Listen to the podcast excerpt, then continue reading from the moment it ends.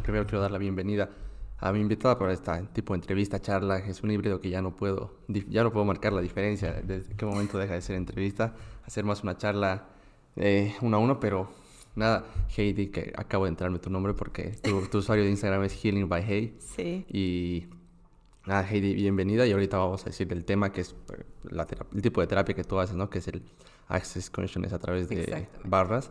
Pero a ver, presentate un poco. Eh, bueno, tú te dedicas a dar este tipo de cosas y ahorita vamos a empezar preguntándote primero qué es esto y hablar de terapia en general, pero nada, tú, tú ¿hace cuánto que te dedicas a esto? Y, bueno, no sé, que, me estabas diciendo que eras abogada también, o sea, es un camino súper interesante este que, que, ahorita quiero indagar, entonces, nada, presentate un poco y, y, cómo has llegado a hacer esto. Ok, a ver, mi nombre es Heidi. Eh, sí, yo a ver, terminé mi carrera el 2017, empecé a ejercer desde el 2018 como abogada. Es una carrera, la verdad, muy bonita, es una profesión muy linda, pero siento que nunca terminé de conectar al 100%. Siempre había como que algo más, como que algo me falta. El 2018 yo eh, empecé a reconocer que no estaba llevando una vida que me encantaba. ¿No? Entonces empecé a reconocer que habían ciertas cosas que tenía que sanar. Pero el tema estaba en que nunca me terminaba de llamar un 100% un psicólogo. No me agradaba la idea de sentarme y como que contar una y otra vez qué es lo que pasaba. No sé si será exactamente así. Al día de hoy te puedo decir que jamás he asistido a una sesión con psicólogo ni psicóloga, justamente porque no me llama la atención. Pero sí quería tomar terapia. Quería sanar cosas que habían dentro, ¿no? Empecé a seguir una cuenta de México, de una chica mexicana que se llama Harumi Escárcega. Y empecé a ver que ella tenía herramientas, o sea, se llaman herramientas como mantras más o menos, que te ayudan, no sé, te generan una ligereza en tu vida, te abren caminos. Y simplemente empezaba a repetir los mantras, que me ayudaba como, por ejemplo, una temporada... Em, de, un momento a otro dije, me gustaría trabajar en Ende, por ejemplo. Y lo repetí tanto una y otra y otra vez que llegué a trabajar en Ende, en campamento, una experiencia bastante bonita y todo lo demás. Entonces empezaba como que a interesarme más el tema de la terapia. Ya luego llegó la pandemia, eh, lamentablemente justo antes de que llegue la pandemia falleció mi mamá, entonces como que tenía toda mi vida alborotada y eh, traté de emprender, que la pandemia frustró por completo mis planes. Y eh, empecé a ver otro tipo de negocios para ver qué más podía hacer porque estaba sin trabajo. Y llegué a interesarme más sobre los libros de Access Consciousness. Empecé a leer, de hecho quería eh, mejorar mi inglés para tener un trabajo remoto, esa era la idea, y empecé a buscar los libros de Access Consciousness. Ahí empecé a leer una y otra y otra vez. Y en un momento dije, quiero esto Nunca fue mi intención, la verdad, certificarme para trabajar de esto. Simplemente quería conocer más. Quería saber qué era, por qué, o sea, por qué me daba tanto bienestar simplemente leer los libros. Busqué certificarme, encontré a Cristina que certifica en Santa Cruz, me certifiqué con ella y la primera vez que corrí barras, que correr barras es un proceso energético de Access Consciousness, fue totalmente mágico. Sentí eh, bueno, un millón de cosas, un millón de emociones. Me llegaba mucha información. Siento que soy muy perceptiva en ese sentido, como que soy bastante intuitiva. Llego a tener mucha información de otras personas, de mi vida a través de otras personas. No sé bien cómo explicártelo, pero fue un momento para mí donde marcó la diferencia y ya cuando volví de mi certificación, busqué a todas mis personas para poder correrles barras. les hablaba a mis amigos y, les decía, mira, me he certificado en esto y no sé si te interesa. No necesito que hagas nada, solamente echarte y yo... son 32 puntos que tenemos en la cabeza, entonces que los vas tocando, los vas facilitando. Y eh, de un momento a otro dije, ¿qué tal si podría hacer esto con personas desconocidas? Y me acuerdo perfecto que le hablé a Adri Espinosa, maquilladora. Ah, ya, pero sí, es, bastante conocida en Cochabamba. Sí, a Ceci Ramos, que es agente inmobiliaria de Remax. No las conocía de nada, simplemente las seguía en mis redes sociales. Les hablé, les dije, mira, eh, soy terapeuta holística, hago esto, no sé si te interesa. Ambas me respondieron, Adri recuerdo que me dijo, no sé qué es eso, pero sí quiero. y Ceci sí tenía un poco más de dudas y bueno, con ambas quedamos, empezamos a realizar las sesiones, que no tenía idea cómo hacerlas porque nunca me había ni siquiera puesto la meta de trabajar en esto, ¿no? Y las cosas simplemente empezaron a fluir, me di cuenta la facilidad que tengo para poder aconsejar, para poder eh, desenredar todos estos nudos que tenemos en la vida. Y ellas empezaron a hacerme publicidad. Y ahí fue donde nació Healing by Hey, empecé con mi página de Instagram, muchísima gente empezó a llegar y esa era mi mayor satisfacción. Eh, justamente por eso te decía que dejé de ejercer cuando me dediqué al 100% de esto, porque llegaban los clientes y tenían cambios impresionantes. Para mí siempre ha sido así como que llegan a la primera sesión con una nube negra, tristes, mal, y, me encanta que lleguen a una segunda, una tercera sesión totalmente distintos. Una cara completamente distinta, una manera de pensar completamente distinta. Entonces, ese tipo de cositas me llevaron a mí a decir, esto es lo que quiero. Al día de hoy eh, tengo la creación de un estudio energético de relajación que es Wondi. En este estudio energético de relajación se basó en que hay muchas personas que todavía le huyen a la terapia hay muchas personas que escuchan la palabra terapia y es como que no, yo no necesito, yo no estoy tan mal.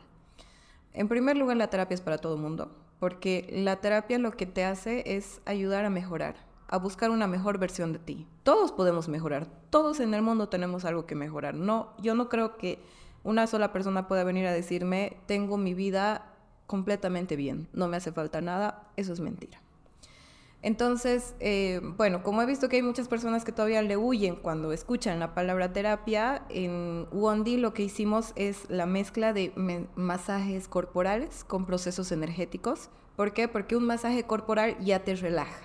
Cuando tú te echas para recibir un masaje, ya sea descontracturante, eh, relajante, ya te echas con esa predisposición de me voy a relajar. Entonces estás más, con barreras abajo, como se dice en Access Consciousness, y ya cuando llega el proceso energético, pues ya simplemente todo empieza a fluir.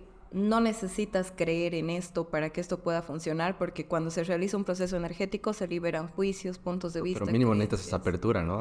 como dices, mínimo estar relajado y predispuesto. Que es el camino que, que buscamos en Wandy, que una persona se pueda relajar. porque si una persona va como con ese de quiero ver si funciona y está esperando así, no sé qué tan efectivo puede ser, ¿no? Porque... Eh, sí, algo que yo hago, eh, hay muchas personas que llegan como que no sé qué es esto de barras, pero ya a ver. Ah, y em, yo siempre les digo que les voy a explicar después. ¿Por qué? Porque si yo antes les digo, mira, puede cambiar tu vida, que esto, que el otro, lo esperan. Claro, ya tienes esas expectativas y... Y como seres humanos queremos siempre lo tangible. Y, es y hay personas, pero no he sentido nada. No necesitas sentir hay personas que, que sí, que desde la primera vez que te corren barras, pues, no sé, es que todos somos distintos. Claro. Y hay personas que pueden sentir absolutamente nada, como que no sé qué ha pasado aquí, pero siempre es como que los días después también ver cómo estás, cómo está tu estado de ánimo, cómo te sientes ante la resolución de conflictos, cómo te sientes a la hora de dormir, porque empieza a influir en todos los aspectos de tu vida. Entonces sí es prestar mucha atención a lo que viene después y no hacerse expectativas antes de lo que vaya a suceder, porque como te digo, todos somos personas distintas, entonces todos percibimos de una manera distinta. Claro.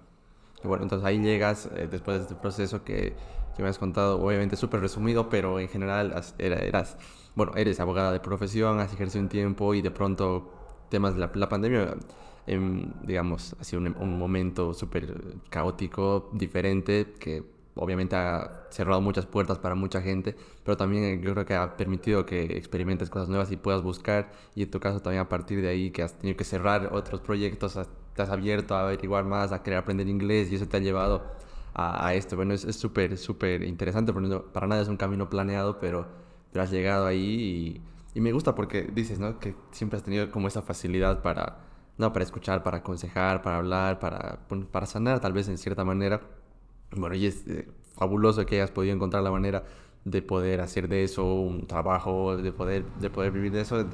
Me, me encanta hablar con personas así, así que primero gracias por compartirme tu historia. Y ahorita quisiera que explique, bueno, ya has hablado a grandes rasgos, ¿no? Que son como 32 puntos en la cabeza y bueno, que además has abierto tu centro donde lo mezclas con, con masajes con otras cosas. Pero a ver, para alguien que no conoce sobre esta terapia, ¿cómo podrías explicarlo así, desarrollando un poco, sí, tampoco tan extenso, porque me imagino que se puede hablar solo de eso bastante, pero a grandes rasgos, ¿qué es esto? Es un proceso energético, todo es netamente energético. El correr barras eh, son esos 32 puntos que tenemos en la cabeza. Las barras es como, a ver, no sé, como te puedo decir un muro. Por ejemplo, sobre el dinero. Nosotros tenemos sobre el dinero muchísimos juicios, puntos de vista, creencias, limitaciones, carencias. El dinero es un tema súper extenso. De generaciones atrás vienen, por ejemplo, los juicios de que es muy difícil ganarlo, es muy difícil obtenerlo, ¿no? Y eso te genera una limitación. Entonces, cuando tú tienes el punto de vista que generar dinero es difícil, lo haces realidad. Claro. Tal, o sea, puede ser fácil, pero si tú tienes el punto de vista de que es difícil, va a ser difícil, ¿no? Entonces, em, cuando nosotros empezamos a liberar estos juicios, puntos de vista, creencias, carencias, limitaciones energéticamente, tienes la oportunidad y la elección de crear otro punto de vista, porque también se trata de eso, ¿no? Porque una persona puede venir a correrse barras y elegir siempre lo mismo y va a seguir llevando la misma vida. Porque para que nosotros podamos tener una vida distinta, debemos aprender a elegir cosas distintas. Claro. ¿Qué distintas cosas voy a elegir? Primero tengo que saber qué es lo que quiere. Y podemos sentar a 100 personas a preguntarles qué es lo que quieren y no saber qué es lo que quieren pero por lo menos tienes el punto de referencia de qué es lo que no quieres. Y desde ahí empiezas a partir, empiezas a caminar. Entonces, estos procesos energéticos principalmente te liberan de todas estas cosas. Es como, lo llaman como formatear la mente. Es como tú enchufas tu pendrive a la computadora, te dice que tiene virus, lo limpias y tiene espacio para que puedas hacer nuevas cosas. Es exactamente lo mismo con la mente te va formateando y te va liberando de todas estas cosas para que tengas espacio para poder crear cosas nuevas en tu vida, porque todos somos los creadores de nuestra vida. Pero hay, siempre hay un pero, porque como sociedad ya tenemos cosas establecidas. Por ejemplo, para el tema de la mujer. Si bien hemos avanzado muchísimo con el feminismo y todas estas cosas, y hoy en día podemos hacer muchísimas cosas que hace años no se podían, tenemos ciertas limitaciones aún en la mente. Incluso como mujeres tenemos todavía pensamientos machistas. Por ejemplo, si yo tengo mi esposo y tengo mis hijos y a mí me ofrecen un trabajo en el exterior, como mujer es mucho más, no sé, más difícil tomar esta decisión porque siempre estás, es que yo tengo que atender a los hijos, es que yo tengo que atender al esposo, es que yo tengo que atender la casa. Y si te pones a pensar es un pensamiento machista es una limitación que la tienes adentro, porque incluso el esposo te puede decir, oye, no anda, es una gran oportunidad, pero la limitación está aquí adentro de decir, ¿y cómo te voy a dejar? Aunque él no te lo esté diciendo.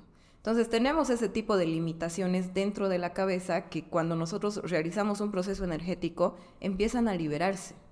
Claro, y como decías también que esas, estos puntos de vista que tenemos sobre las cosas, sobre el dinero, sobre la familia y bueno, sobre, sobre sobre todo prácticamente, en, muchas veces vienen cargados de, tradiciones, de años, de, la carga, en tu carga genética, me imagino que tienes mucho de eso, de, porque la sociedad ha vivido así por, por años, ¿no? Entonces, tratar de cuestionar esas cosas y verlas de una forma diferente, actual, eh, claro, eh, cuesta porque vienes como prehecho de cierta forma y acá puedes tener esa opción de, revisar eso, cuestionar y decir estas creencias que tengo sobre, sobre la familia, eh, ahora tienen sentido que sean así, puedo pensar diferente y bueno, me imagino que te refieres que, que la terapia que haces puede ayudarte a, a, eliminar como eso y tratar de verlo de otra forma, ¿no? Si te estoy siguiendo. A elegir algo distinto, porque de hecho...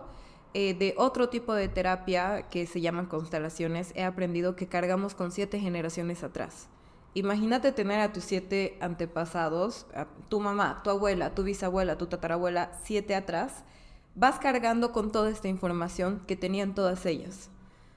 Si la tatara tatarabuela tenía la, la creencia de que ella está para estar en la cocina, después de siete generaciones es muy normal que tengas ese peso o esa carga de que tengo que cocinártelo, pero no me gusta, no me gusta cocinar, pero tengo que. O sea, y ese tengo que, esa, ese sentimiento de culpa viene de todas estas generaciones atrás. Ni siquiera de que te lo esté diciendo en ese momento tu pareja, porque como te decía hace rato, incluso puedes tener ese apoyo, porque ambos eh, em, hemos cambiado, los hombres y las mujeres. Los hombres también hoy en día tienen esta capacidad de poder decir, no, sí, la mujer también trabaja, eh, las tareas son compartidas y todo lo demás, pero las limitaciones vienen a la cabeza.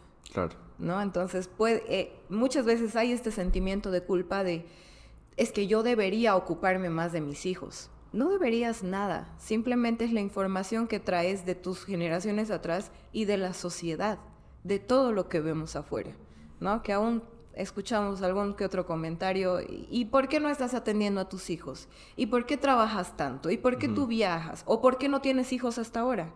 ¿No? Que son preguntas que ni siquiera deberían existir.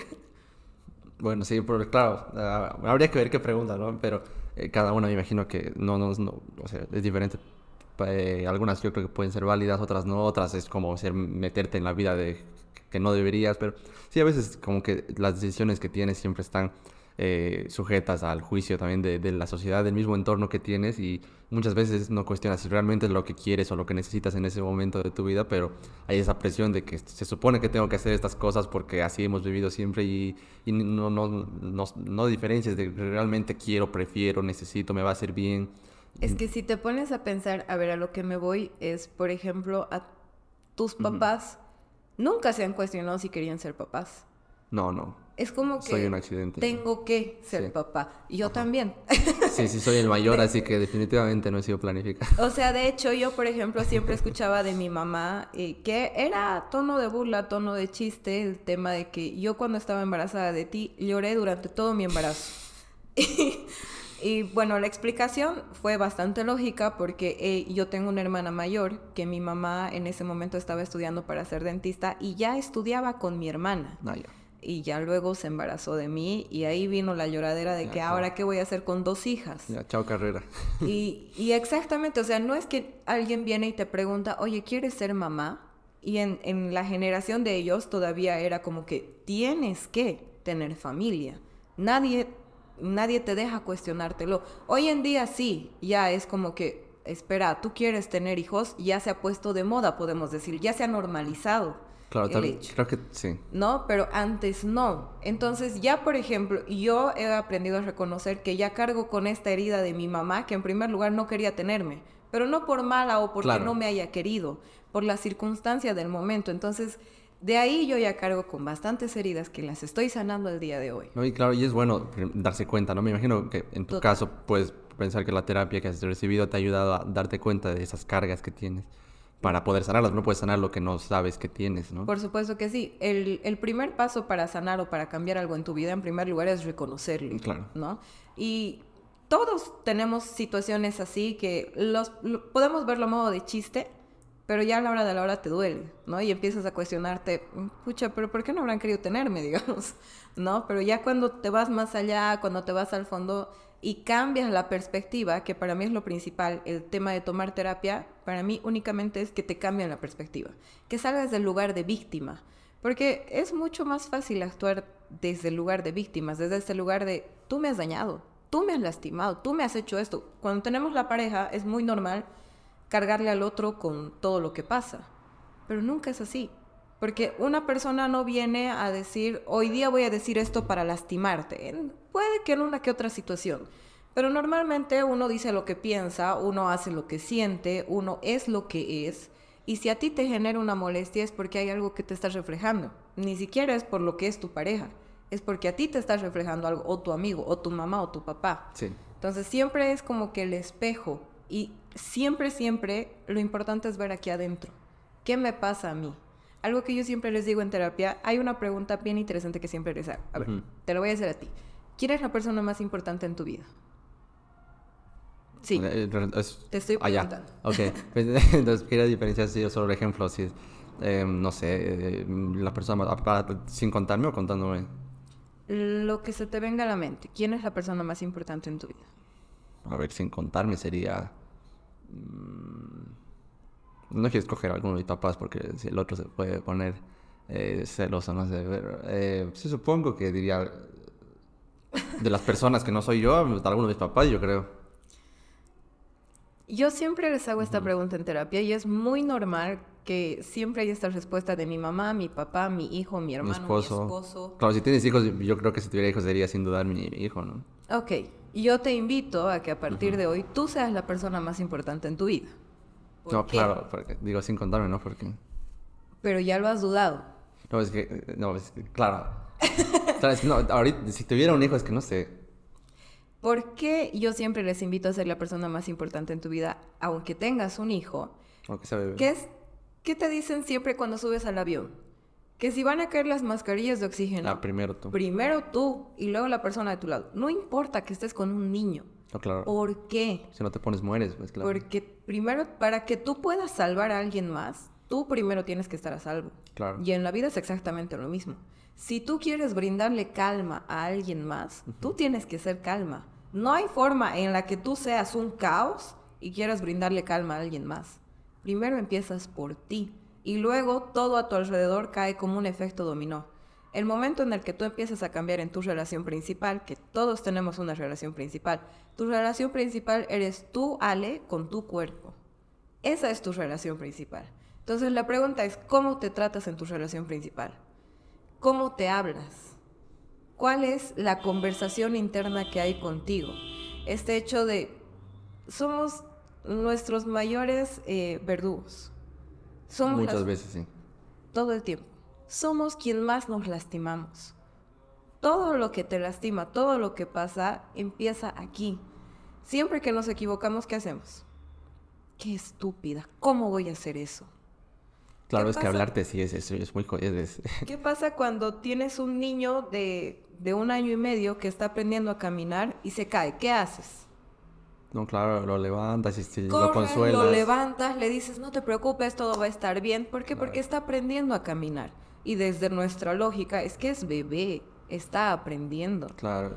Pero nosotros como adultos estamos aprendiendo a amar, estamos aprendiendo finanzas, estamos aprendiendo a vivir todos vamos a aprender hasta el día en el, que nos moramos. No, claro, aunque tengas 60, sigues aprendiendo a ser abuelo. Todos los que están pisando este planeta en este mismo momento están aprendiendo algo. ¿Y por qué somos tan duros con nosotros cuando nos equivocamos? No, claro, una vida tan corta no, no, te alcanza para ser experto en nada. No te alcanza. sí, sí. No hay momento, o sea, yo siempre... La, una pregunta típica que recibo de mis clientes es, ¿cuántas sesiones necesito? No sé. O sea, ¿por qué pretenden cambiar 30 años de su vida en tres sesiones? ¿No? Es algo constante. La terapia es, sí, obviamente al principio es como que necesitas ir más, más seguido, ser más consecuente. Y ya después, eh, después de un mes, dos veces al mes o una vez cada tres meses, no sé, pero continuar avanzando. ¿Por qué? Porque el tema de la conciencia, Access Consciousness es acceso a la conciencia. El tema de acceder a tu conciencia es una elección diaria, no es una meta, no es que llegas y dices, ya soy consciente, listo, ya acabé. No, eso es una elección diaria hasta el día en el que te mueras. Va a haber muchas veces en las que vas a elegir nuevamente caer en la inconsciencia. Son los subidones y bajones que hay en la terapia, porque la sanación nunca es lineal. Nunca vas a agarrar y solamente subida. Va a haber días en los que vas a estar bien y va a haber días en los que vas a estar hecho miércoles. Sí, sí. Porque en redes sociales muchas veces romantizan el tema, el tema de sanar, el tema de la terapia, que el momento que tú empiezas a ir terapia y no sé qué. No es así. De hecho, el momento en el que empiezas a hacer terapia, para mí es un tema de valientes, porque vas a ver hacia adentro todo lo que te duele, todo lo que te lastima. Para mí es tal cual como, es como si te lastimaras el brazo. No sé, yo me caigo y me abro de aquí a aquí. ¿Qué es lo lógico? Que vaya a algún centro médico, me lo van a desinfectar y de acuerdo a la gravedad de la herida, o me costurarán, o si se ha roto el hueso, pues tendrán que enyesar, no sé. Claro, depende de qué tan grave, pero... Pero ¿qué pasa si yo me caigo, me abro el brazo y digo, ay, no, me va a doler? Mejor lo tapo. Claro. O sea, me va a doler que me pongan alcohol. Obviamente me va a doler. Bueno, alcohol herida abierta mejor si no, ¿no? Me va a doler si, si me costuran. Claro. O claro. no quiero tener la paciencia de tener el brazo así durante todo un mes. No se puede. ¿Por qué? Porque si lo dejas así, va a infectarse, me puedo perder el brazo. Claro. Es lo mismo con las heridas internas.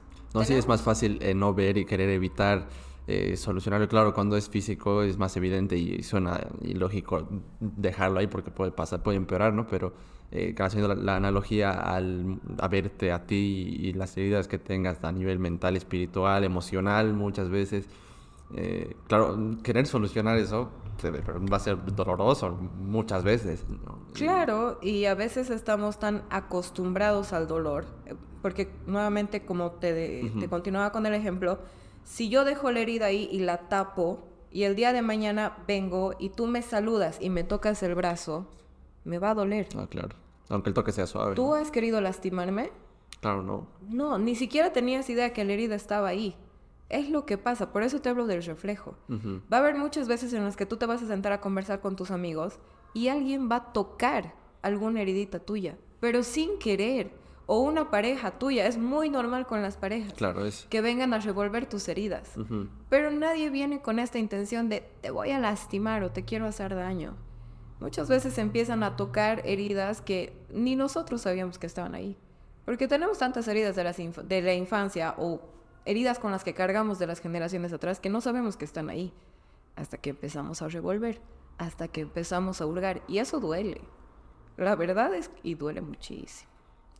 Pero aquí hay un tema. Si no empiezas a sanar esas heridas, en algún momento se infectan y se hace insoportable. El dolor se hace tan fuerte que cualquier cosita te irrita. Para mí, ese, el mayor ejemplo, el mejor ejemplo que puedo tener es el tráfico.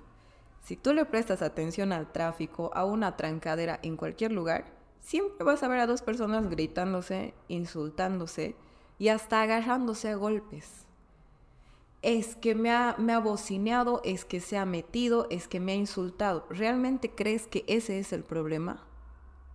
No, son dos personas que ya vienen cargadas de miles de situaciones No, que claro, no se han querido que hacer no tienen nada que ver. que no tienen nada que ver que el otro le haya mirado, Sí, sí. pero simplemente ahí explotaron. Sí. Ha sido la gota que rebalsó del vaso. Claro. Porque en algún momento esto explota. Y hay muchas personas que su mayor problema es la irritabilidad, esto de no poder controlar el enojo. Obviamente, o sea, si durante tantos años tienes tantas cosas reprimidas aquí y no las quieres ver, no las quieres solucionar, cualquier cosa te va a hacer explotar. Claro, a veces es buscar cual- la primera excusa, la primera mínima provocación que, que en otra circunstancia no te generaría tanto, pero eh, es cuestión de agarrar a alguien en el momento equivocado y un mínimo, una mínima cosa va a hacer que, que reaccione, Que eh, explotes. claro, que, que no justificaría ante la situación, pero obviamente no es por la situación, sino es solo la manera de desencadenar guardado de, del mismo día incluso, y, más si es, son temas de meses o de años ¿no? que no que no has solucionado o que, que no quieres solucionar o que ni los habías visto, ¿no? Y es un buen indicador de que necesitas ir a terapia cuando no eres capaz de... O sea, cuando tu reacción es, eh, desmedida ante una, una mínima cosa, ¿no? Sí, de hecho fue a mí lo que me llevó a buscar terapia, porque yo sí sentía en algún momento de mi vida en el que tenía mucha ira, mucho enojo. A mí cualquier cosita que me digas ya me hacía explotar y ya no me importaba ni con quién, ni con quiénes, ni nada. Y, o sea, yo misma me daba cuenta. Cuando ya estaba todo encendido el problema, yo misma era como que tenía una vocecita de, estás exagerando, no es para tanto, pero ya estaba ahí, digamos. Entonces, ya no había vuelta atrás y ya continuaba con el problema. ¿No? Ese fue para mí un mayor indicador, la intolerancia a cualquier cosita, cualquier cosita me molestaba. ¿no? Y algo que, por ejemplo, escuché ayer, ayer tuvimos un brunch con otras amigas que también hacen terapia, que me dijeron, muchas veces nos convertimos en tiniebla para nuestras casas y luz para los que están afuera.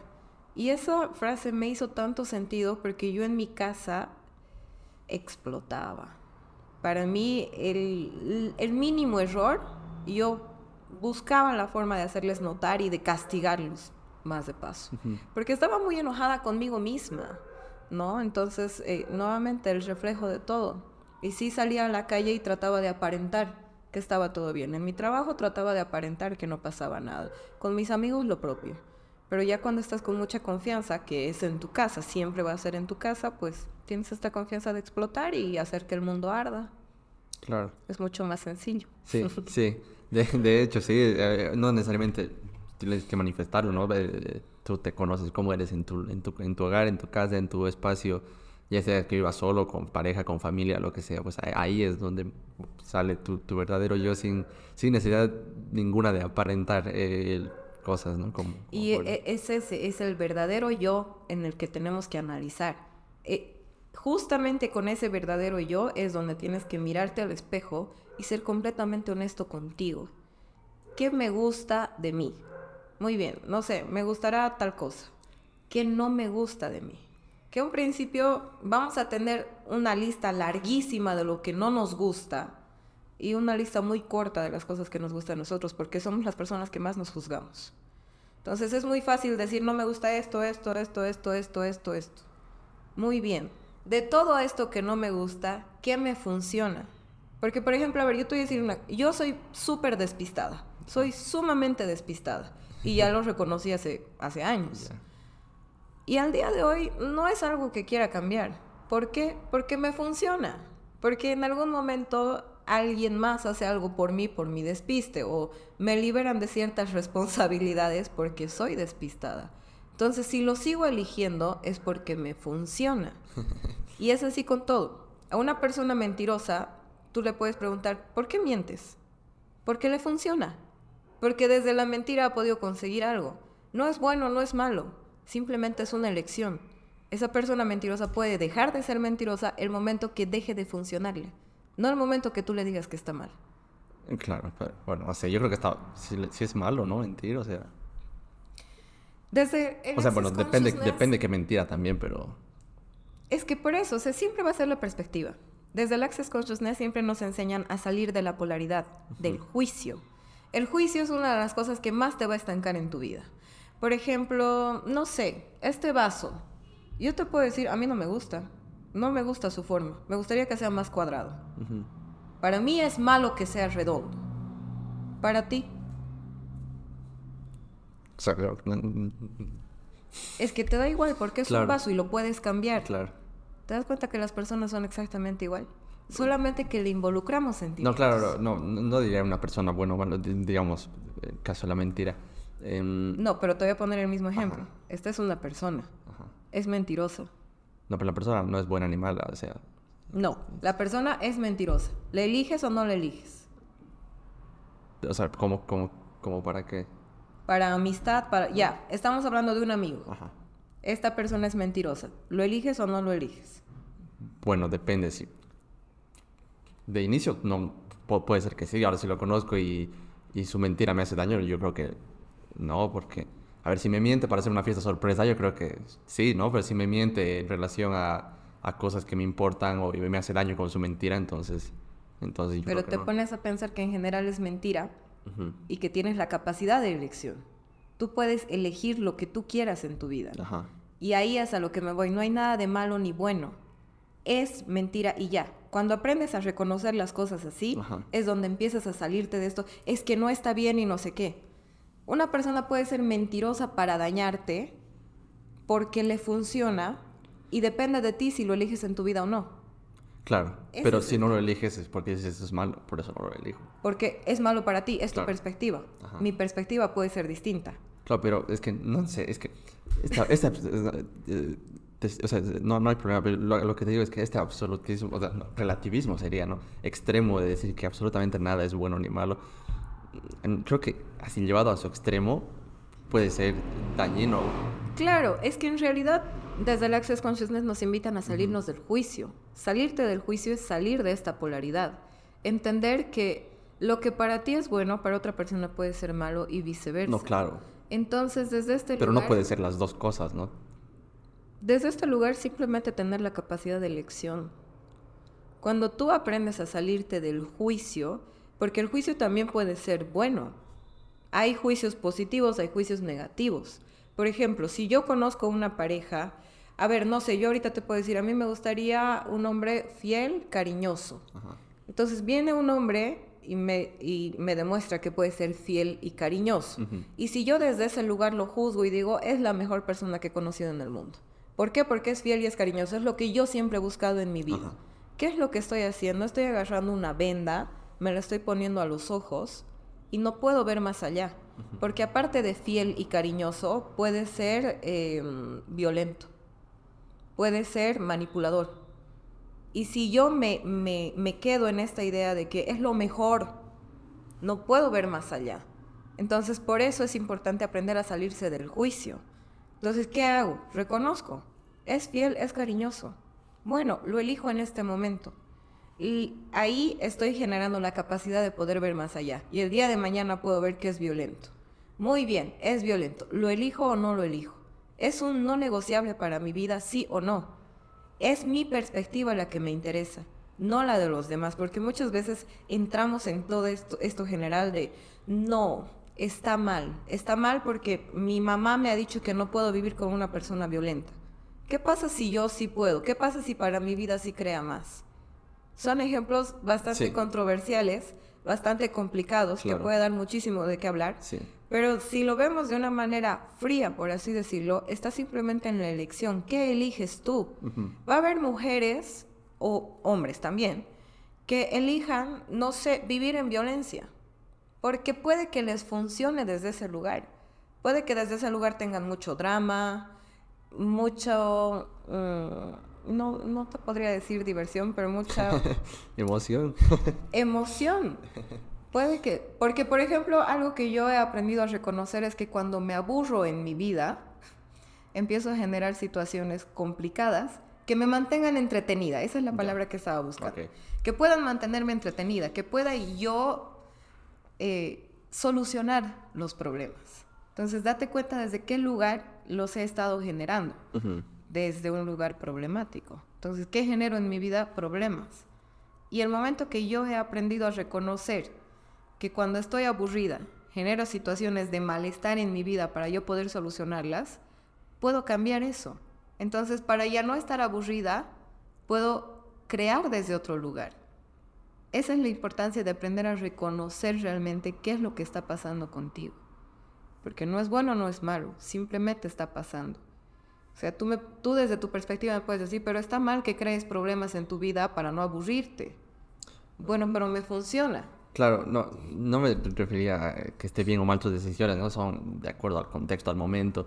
Eh, a, lo que me refería es, digamos, la mentira, ya te digo, depende, puede ser buena, puede ser mala, depende cómo la utilices, depende que te genere pero puede ser cualquiera, ¿no? No puede ser los dos al mismo tiempo, depende cómo lo uses. Y en casos específicos, en este caso puede decir está, está mal o está bien, o sea, no, no, de por sí, digamos, mentir no es bueno ni malo. Eso te acepto porque hay casos en los que creo que puede ser más bien que mal, pero, ah, digamos, analizando caso por caso. En, en este caso puedes decir, es bueno, en este caso es bueno, en este caso es malo, y así.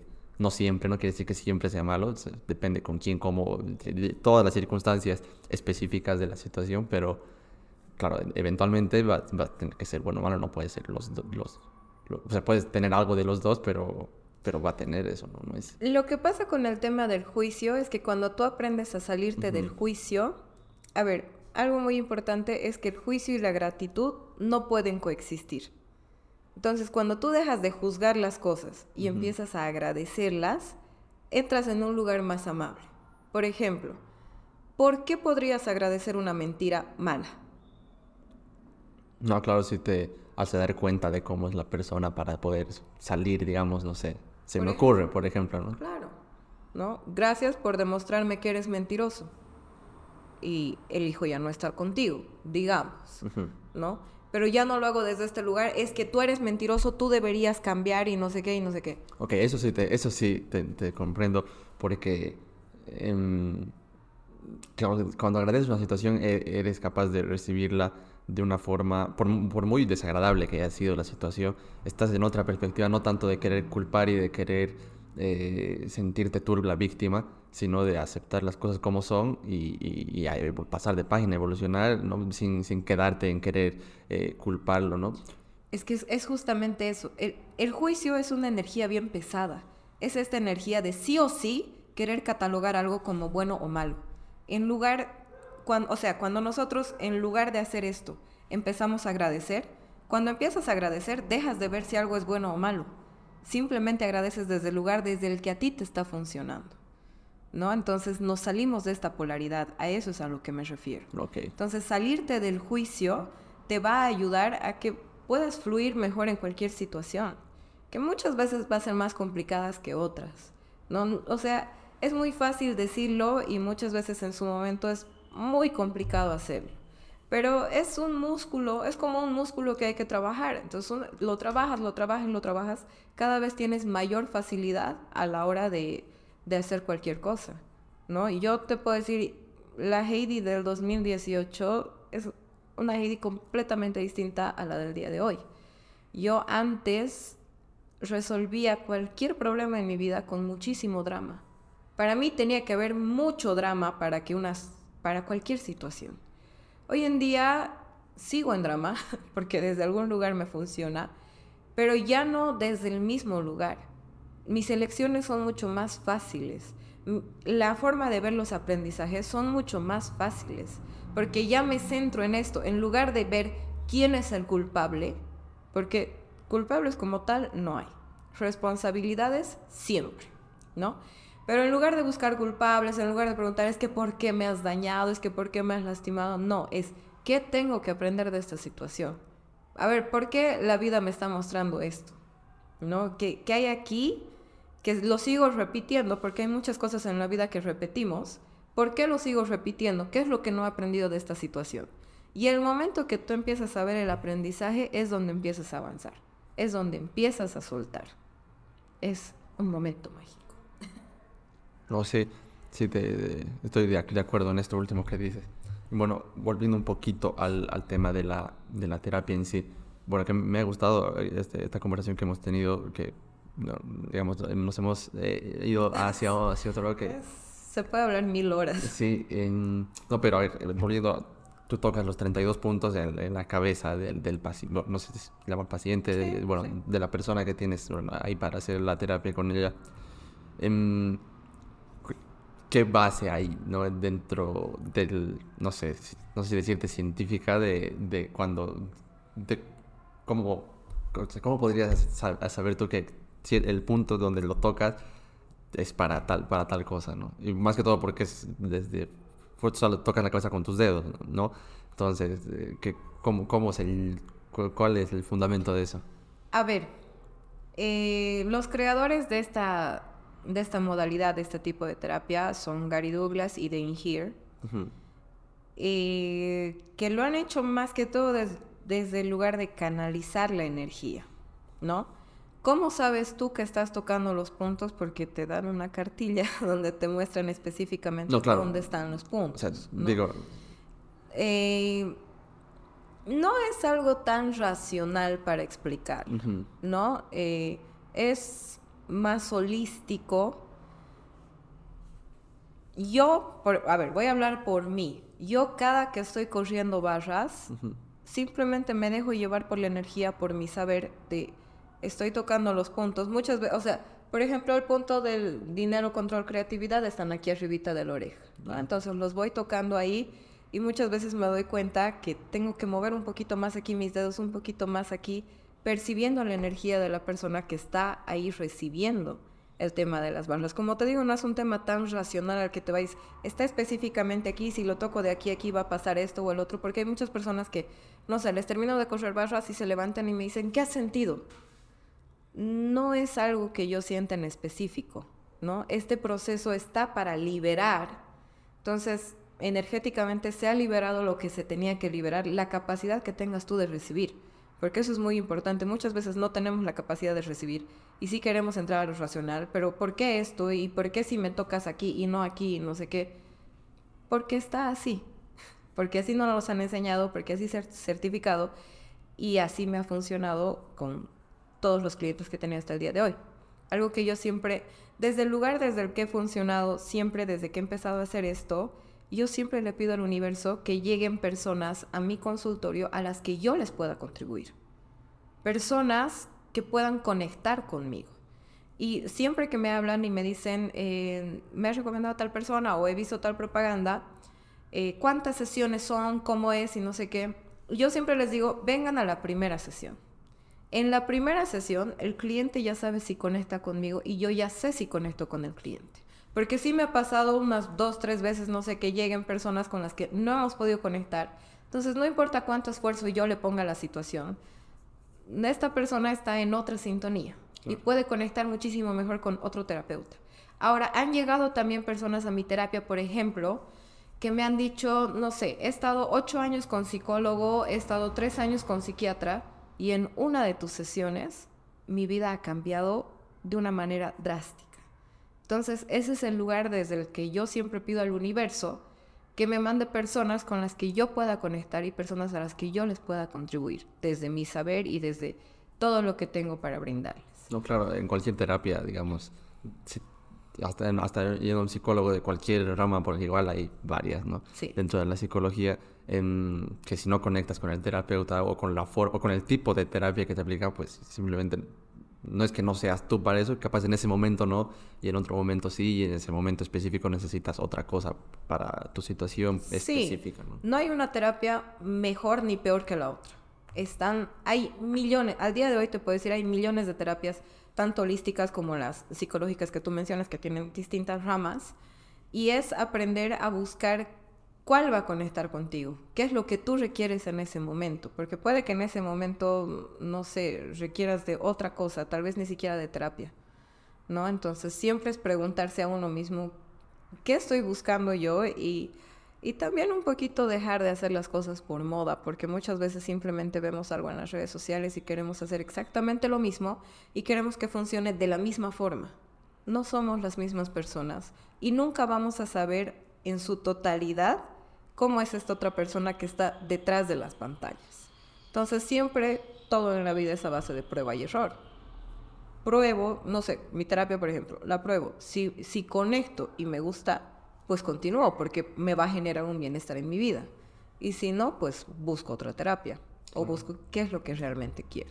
Claro, entonces sí, ese es bueno, un punto creo importante, ¿no? Cuando cuando la gente busca terapia, porque eh, este tiempo, como habíamos dicho, ¿no? quizás en otras épocas era todavía más cerrado el tema, ahora hay una apertura interesante, un incentivo incluso a la gente a buscar eh, sanar esto que hablamos desde el principio, ¿no? desde las cosas que tienes que no son tuyas de generaciones pasadas, tus temas eh, del mismo estrés de la vida, del trabajo, de cualquier etapa de la vida que estés, vas a necesitar de alguna manera sanar lo que, lo que, la situación que sea que tengas en, en ese momento, ¿no? Claro, porque eh, como te ponía el ejemplo hace rato de que nunca les han preguntado a nuestros papás si querían ser papás, al día de hoy hay muchas, muchas personas que ni siquiera se preguntan si les gusta su trabajo, por ejemplo, ¿no? Hay muchas...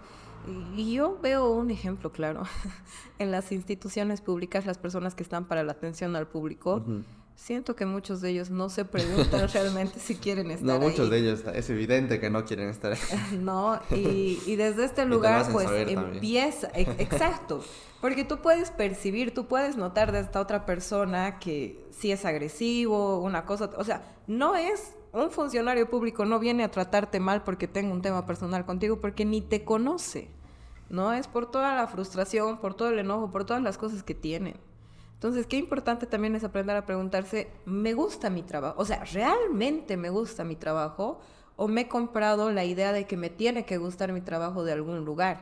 Porque, por ejemplo, algo que siempre, bueno, yo siempre he escuchado de casa, que el trabajo ideal es este donde te pagan un sueldo fijo, donde cubren tu seguro, donde tienes AFPs y esto y el otro y el otro y no sé qué.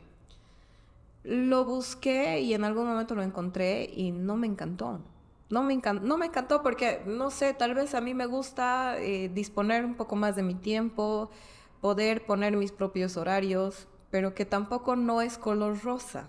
¿no? El tema también de, de, tener tu negocio propio, de ser tu propio jefe, implica muchísima más responsabilidad. ¿no? Implica muchas otras cosas que no implica tener un, sueldo fijo. Claro, es diferente, tiene sus ventajas, pero también sus, temas. Todo tiene ventajas y desventajas. lo interesante siempre es preguntarse qué me funciona a mí, qué estoy buscando yo, por ejemplo, de un trabajo, qué estoy buscando yo de una pareja, qué estoy buscando yo eh, de mi vida, qué quiero, ¿no? Es muy importante ser honesto con uno mismo para poder ser honesto afuera y para que las cosas puedan fluir, ¿no? Hay, no sé, otro ejemplo que se me ocurre, hay muchas personas que mm, tal vez ni siquiera quieren tener una pareja fija. Tal vez simplemente les gusta conocer personas aquí y allá y si te pones a pensar no hay nada de malo en ello. No. Lo malo está cuando te mientes a ti y dices, no, es que yo ya tengo que formalizar porque ya tengo, no sé, 32 años y ¿qué voy a hacer de mi vida? ¿No? Entonces me estoy mintiendo a mí, miento a otra persona que le digo, oye, sí quiero formalizar contigo y ahí puede desencadenar infidelidades, maltratos, y un montón de cosas que es un efecto dominó, que si desde el principio no te escuchas, pues todo te conlleva a problemas. No, claro, si no sabes ni tú mismo lo que quieres y, y quieres convencerte a ti de que quieres algo y, y convences a otra persona de eso, este, es, una cadena que eventualmente va, a explotar, no puedes mantenerlo por mucho tiempo y a veces puede hacer daño a otras personas. Normalmente. Claro, y, sin, la, sin, la, intención no es como que vas y dices, esta persona que conozco voy a ir a hacerle daño, ¿no? Sino claro, voy a estar con esta persona para engañarle y lastimarla, no. Claro, no lo planeas de esa manera. Sí, muchas personas después, es que no sé por qué Claro, ni tú mismo te lo estás preguntando, no puedes ser honesto ni contigo mismo, ¿cómo vas a ser honesto con el resto? Entonces, para mí también ese es un punto muy importante de asistir a terapia para poder saber qué es lo que yo quiero, porque puede que quiera una vida completamente distinta a la que esté llevando. Y lógicamente me va a dar mucho miedo enfrentarme a esta vida que quiero. Y va a haber muchas personas a mi alrededor, por ejemplo los papás, que te van a decir, ¿cómo vas a querer estar de pareja en pareja? ¿No? Y, pues cuando tú eres claro contigo, puede que al principio escuches muchos nos o muchas respuestas negativas, pero si realmente es tu camino y es lo que tú quieres, todo se va a empezar a dar y todo va a empezar a funcionar de una manera distinta. Y vas a empezar a tener mucha facilidad a la hora de tomar tus decisiones. Y, por ejemplo, estas personas que, ¿estás de acuerdo que al día de hoy hay varones y hay mujeres que simplemente quieren conocer una y otra pareja, ¿no? Ya el tema ya es más abierto. Entonces, si yo estoy en esa sintonía, en primer lugar voy a poder atraer a personas que estén en la misma sintonía y desde ese lugar pasarla bien y divertir. Y puede que en algún momento de mi vida diga, bueno, ya no quiero esto, ahora quiero otra cosa. O al revés, viceversa, que primero hayas querido una familia, no sé, y que después de cinco años te des cuenta que si tienes hijos, vas a seguir teniendo hijos durante el resto de tu vida, pero puedo responsabilizarme desde el lugar de ser mamá o de ser papá y también tomar otras elecciones. Reconocer eso cuesta, hacerlo cuesta, pero te cuesta más si te mientes. Entonces es muy importante siempre reconocer qué es lo que yo quiero para mi vida. Claro, y me parece esta apertura también que dices que es súper clave, creo, el, hacer cuando querés querer algo, en el caso de las parejas, que yo quiero en ese momento conocer muchas personas, no quiero comprometerme a nada serio y demás. Em, probablemente eso es lo que crees que quieres, lo experimentas un tiempo y también te puedes dar cuenta que mm, no, no era como pensaba, no es lo mío y perfectamente válido. Eh, mientras más te conozcas, más apto vas a poder estar para saber qué es lo que quieres. Y dices, no quiero cambiar y es está súper bueno eso, ¿no? Que no tienes que comprometerte con una decisión que hagas en un momento para toda tu vida. siempre vas a ir eh, cambiando, adaptándote gracias a las nuevas experiencias que, que tengas. Totalmente. O sea, yo siempre les digo, trazate un camino.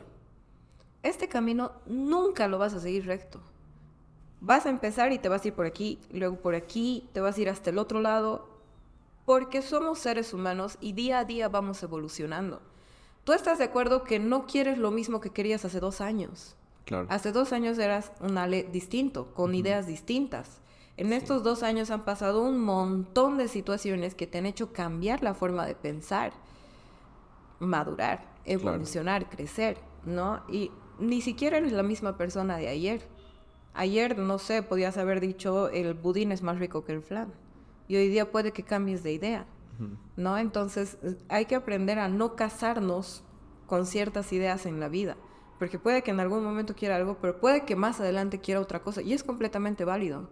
¿No? Y no se trata ya de esto de, es que es bipolar, es que no sabe lo que quiere. Al día de hoy, creo que nadie sabe exactamente qué es lo que quiere. Todos estamos experimentando, todos estamos avanzando. Lo importante es ser honesto con uno para dejar de lastimar a los demás. Es, ese sí es un tema bien importante. Porque cuando aprendes tú a ser consecuente con tus palabras, es una cosa muy distinta.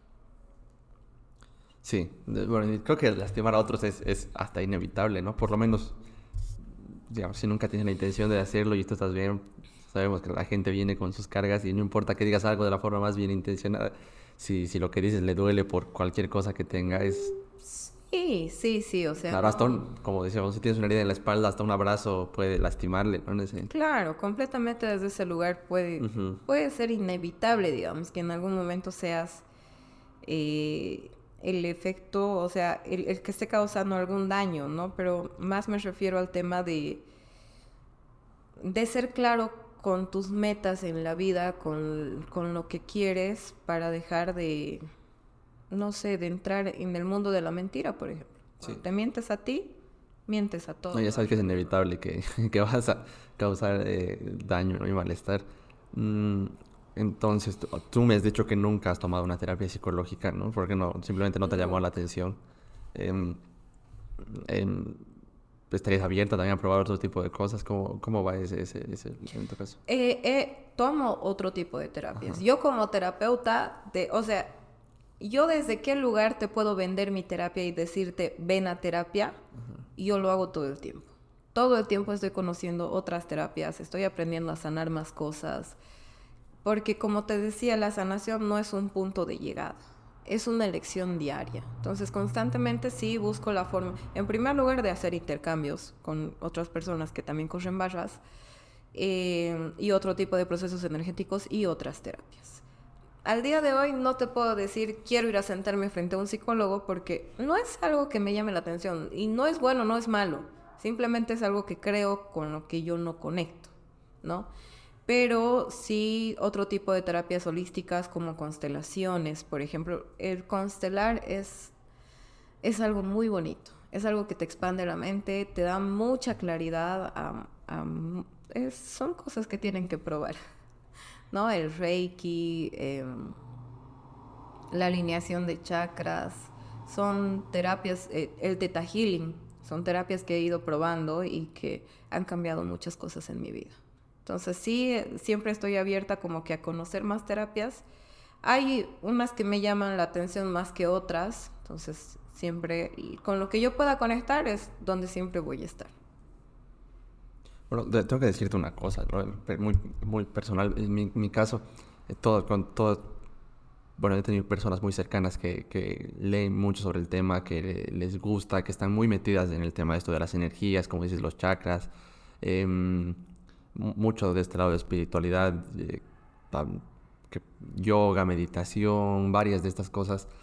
Mm, y es algo que eh, obviamente tiene un fundamento, muchos de estos ancestrales, ¿no? Que vienen eh, por muchas generaciones eh, y hay, bastante, creo, de sabiduría en eso para mejor.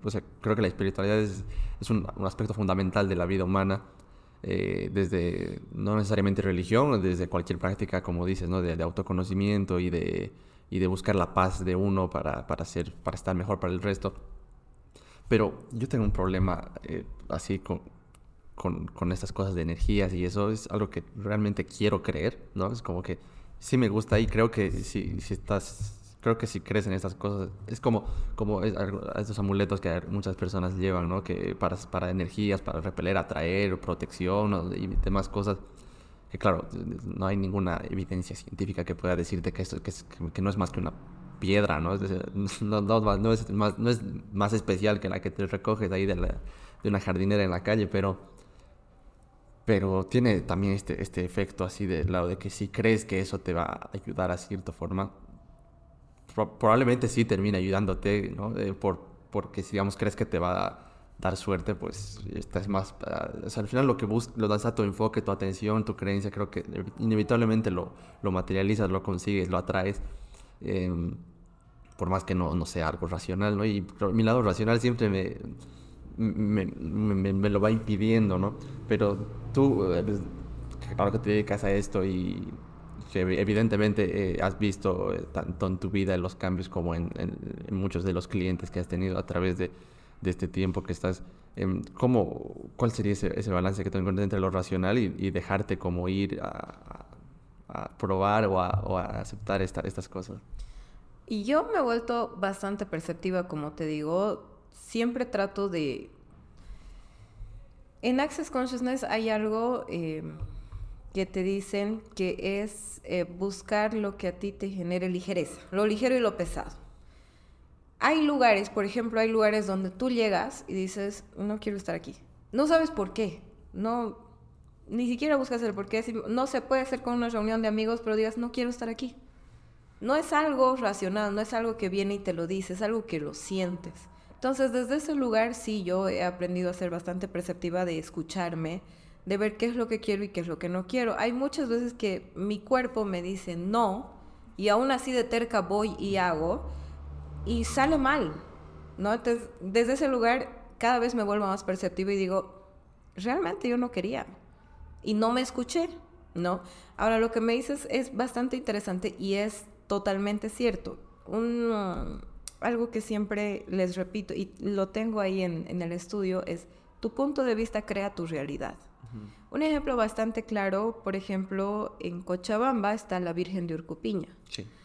Hay mucha gente que es muy creyente de la Virgen de Urcupiña que va año tras año, sacan su piedrita y les generan bastante abundancia, bastante lo que a lo que tengo entendido, lo que vas y pides te lo da. Pero ¿cuál es el requisito? Que tengas fe. Si tú vas por ir no va a pasar nada. Claro, si vas a saber, no. Claro, o sea, yo tengo un vecino que ha ido y no sé qué, ah, yo voy a ir a hacer lo mismo. Entonces, no estoy entendiendo el concepto como tal, simplemente voy, saco mi piedra, lo, lo challo y hago lo que tengo que hacer y me voy. Y ha pasado un año y no ha pasado absolutamente nada. ¿Qué ha pasado? La Virgen a mí no me quiere. A mí no me ha, no me ha hecho el milagro como a mi vecino. No es eso. Es el tema de la fe, es el tema de lo que tú crees. Ahora es importante preguntarse en qué creo yo. Yo creo en que el universo todo el tiempo siempre me da lo que le pido. Siempre. Sea bueno, sea malo. Eh, es desde ahí, desde donde nace este concepto. Para el universo no hay bueno o malo. El universo te da lo que le pides. Si tú estás desde un lugar de víctima, si a vos te gusta ser víctima, mm. ¿qué te va a mandar el universo? Más situaciones donde sigas siendo víctima, porque es lo que te gusta y es lo que atraes, es lo que pides. Si tú al universo le pides, no sé, lo que le pidas siempre te va a dar, siempre.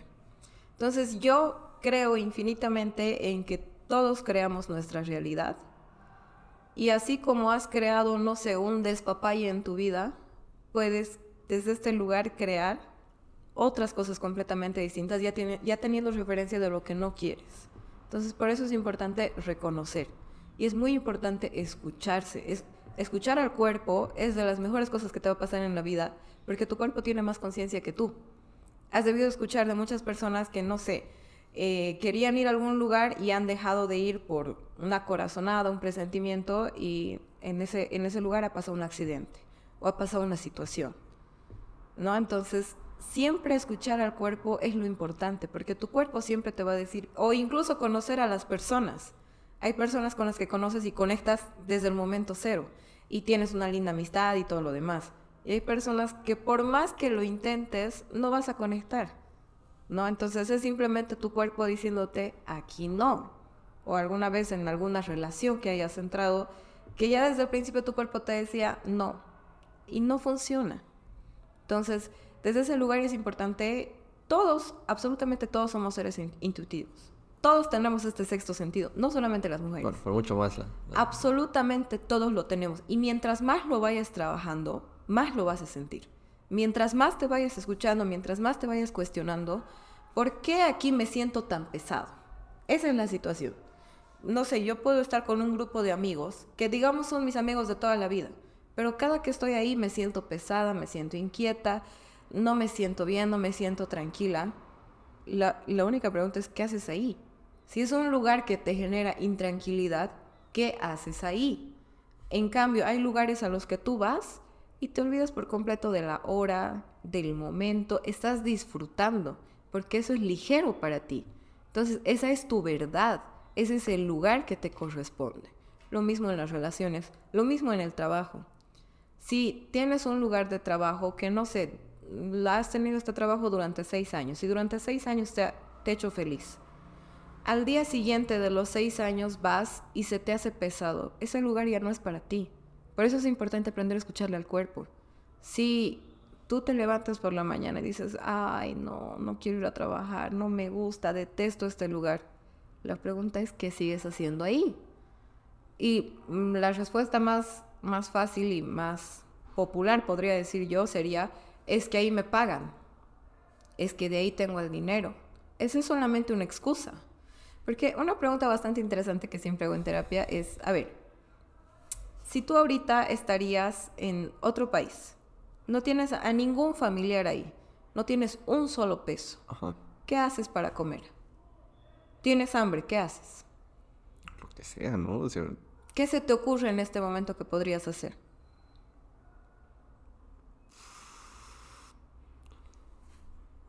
Pedir a alguien, no sé. Por, o sea, debería seguir un poquito más te voy, te voy, a poner. Estoy en un país extranjero, estoy solo, no, no sé hacer algo. ¿Cuáles son tus dones y talentos? Ah, ya, claro, porque esa te, iba a decir hacer malabares, pero yo no sé hacer malabares en la, en la, calle, ¿no? Entonces tampoco podría, no sé, no sé, pero la que podría hacer es, supongo que ese rato, pues el instinto de supervivencia es muy fuerte, ¿no? Ese rato haces lo que sea, ¿no? Ahorita, mm, ahorita no se me ocurre porque estoy tranquilo acá sentado, ¿no? En este momento, pero sí, me imagino que lo que sea, o sea. A ver, yo, por ejemplo, te puedo decir, a mí me encanta limpiar, me encanta limpiar, es algo que me genera paz y es algo que puedo intercambiar podría ir a algún lugar a decir, no sé, te lo puedo limpiar el restaurante por un plato de comida. ¿Has necesitado dinero para esa situación? ¿Efectivo, billete, moneda o alguna transferencia? Claro. No, es la energía del dinero. No es el dinero tangible como lo conocemos como tal. La energía del dinero es mucho más extensa que eso. Entonces realmente no necesitas este dinero, pero sí se te hace más fácil, te da mucha más facilidad. Pero tú desde tus dones y talentos puedes crearlo en cualquier momento, en cualquier situación, en cualquier lugar. Es solamente salir de tu zona de confort, que muchas veces la zona de confort es este trabajo que no nos gusta, que nos genera un malestar. Ahora, aquí algo muy interesante es que el dinero siempre viene detrás del gozo y de la diversión. ¿Te has dado cuenta que en los momentos de tu vida donde más te has divertido, donde más has gozado, ha sido donde menos has necesitado? Porque llega. El dinero siempre va a llegar a ti mientras tú estés gozando, te estés divirtiendo en lo que estás haciendo. Si tú y yo te apuesto que conoces por lo menos a más de una persona que odian su trabajo, que no les gusta, el dinero nunca les alcanza. Porque siempre hay alguna situación extra que te hace gastar, que cualquier cosa. Es porque el dinero siempre va a venir detrás del gozo y de la diversión, no es al revés. Entonces, si alguien que está escuchando le está pasando mal en su trabajo y el dinero nunca le alcanza y no sé qué, es porque no están donde tienen que estar, porque no están gozando, no se están divirtiendo, no están viviendo una vida que pueda ser gozosa y divertida. Entonces hay que aprender también a salir de esa zona de confort y de decir, bueno, este trabajo no me hace bien.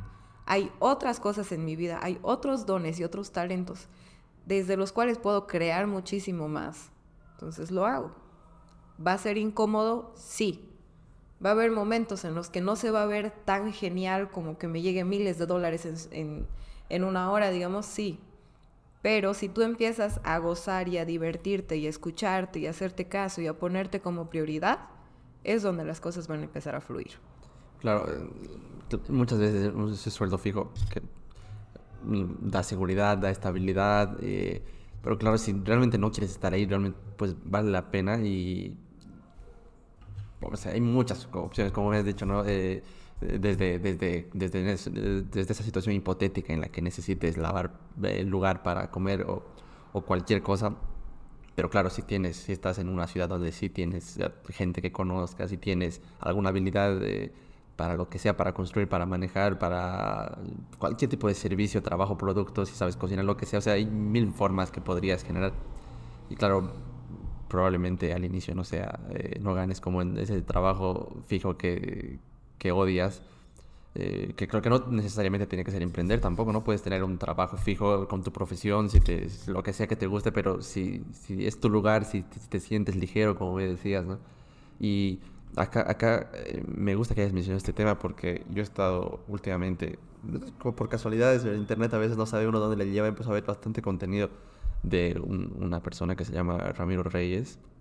Eh, no, me encanta, me encanta todo lo que sube, sube bastante hablando de, este tema ¿no? de abundancia, de dinero, de, de trabajo, de fuentes de ingreso y, demás. la base de su contenido es, es, eso. Y mucho de lo que dices, él lo, lo dice, ¿no? Eh, repetidas veces y con distintos ejemplos y a veces desde distintos lugares, pero pero eh, no sé, tal vez por algo lo estoy escuchando tanto debe ser, debe ser eh, verdad de cierta manera, ¿no? Porque esto que dices que y a veces, digo, suena muy fácil decirlo porque hay situaciones y situaciones, ¿no? A veces uno tiene una familia y, claro, si depende de mí dices, puedo experimentar, pero si ahorita dejo de trabajar en esto que odio, mi hijo no va, no sé, no va, no, no voy a tener para los pañales para mañana, no tengo ahorita tiempo, ¿no? Y tampoco pretendo ser como, como insensible y pensar que, es fácil para todos, como dices, para nada, ¿no? Es, es más, probablemente sea más difícil, pero creo que dar ese paso a futuro te puede llevar a muchas, muchas mejores cosas, porque con un trabajo que disfrutes es, es que en la misma energía que tú tienes al hablar con la gente, a, proponer cosas, negocios, propuestas de intercambios de servicios o de lo que sea, es diferente. Porque en, tu caso, incluso cuando has empezado con esto, con esto de la terapia y que, que, que lo has hecho por gusto, por, porque no podías dejar de leer sobre el tema, y has decidido experimentar, me imagino que la, aunque, aunque haya sido por, por redes sociales, ¿no? la, energía con la que has eh, hablado a estas personas y, y accedido también tiene que ver con eso, ¿no? de que lo estabas gozando, porque yo creo que alguien que le obligan a hacer esto, no, no, no se puede. No, totalmente. claro, entonces por ahí también va viendo tu ejemplo también, ¿no? Que desde la energía se, se, construye todo. Porque también ha habido influencers a los que he hablado y ni me han respondido el mensaje, porque lógicamente no les llama la atención, entonces no pasa nada. No, claro. Y sí, para dar este paso, por ejemplo, para a mí lo que me pasó, yo tenía mucha vergüenza, mucha vergüenza de mis conocidos, de mi familia, de mi papá, ¿no? De decirle, oye, gracias por haberme hecho estudiar la carrera, pero ya no la quiero. Si te cuento que los cinco años que has pagado no los sí al pedo. Ya, pero están ahí. Yo he aprendido, por ejemplo, a reconocer que yo estudié mi carrera más que todo por darles esa satisfacción a ellos, de decirles, ya cumplí, aquí está, ¿no? En su momento ha sido bastante complicado porque yo a un principio sí le mentía a mi papá. Yo no le dije estoy dando terapia, nada. Yo le decía, me he certificado y estoy haciendo algunas cosas. Y él era, ¿pero qué? Unas cosas. Entonces, mi papá, como en ese momento yo no tenía nada estable, era así como que, ah, ya, o sea, gana dinero lo que quieras, pero luego, cuando hay un trabajo, entras. Y a un principio se fue como que el trato.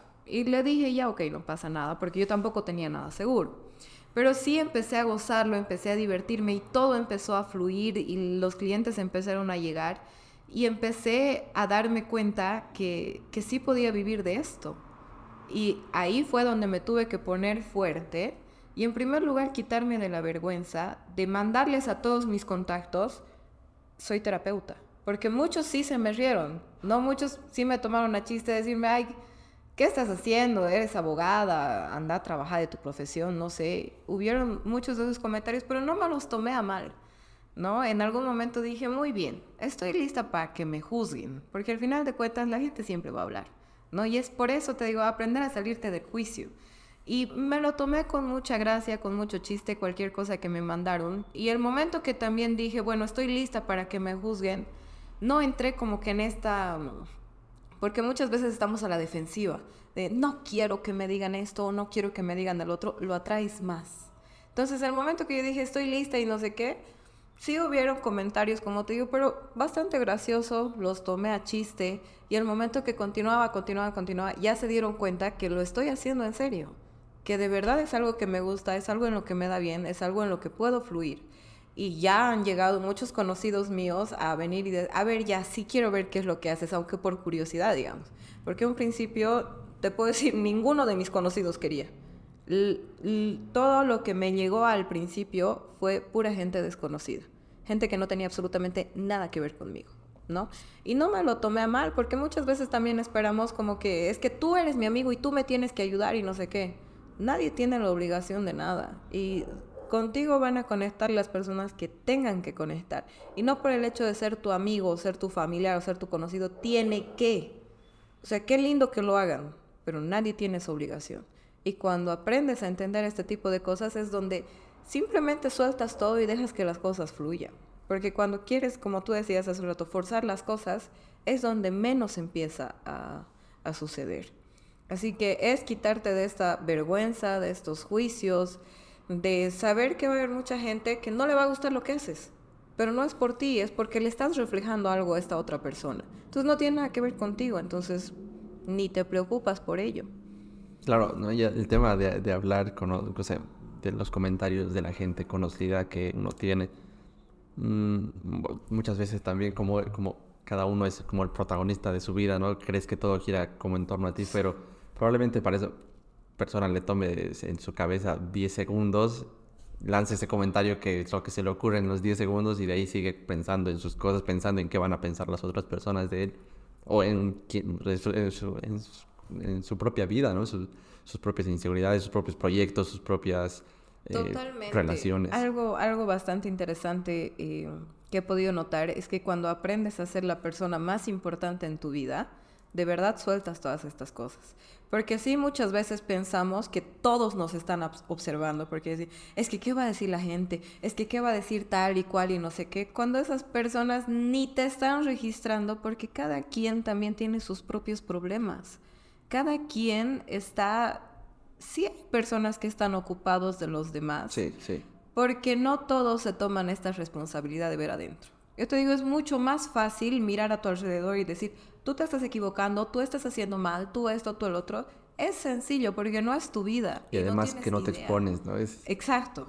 Te sientes hasta en un, un poquito de superioridad de andar juzgando. Como decías una vez, el tema del juicio tiene que ver con, con esto de que si es fácil juzgar para vos, entonces te sientes como por encima del resto, ¿no? Entonces, pues, ah, mira lo que hace, entonces. Totalmente. Pero cuando aprendes a mirar adentro, es donde realmente aprendes a dejar de ocuparte de los demás, porque yo te aseguro que en cada persona aquí adentro hay un mundo de cosas por solucionar. Entonces, ni siquiera el tiempo no te da.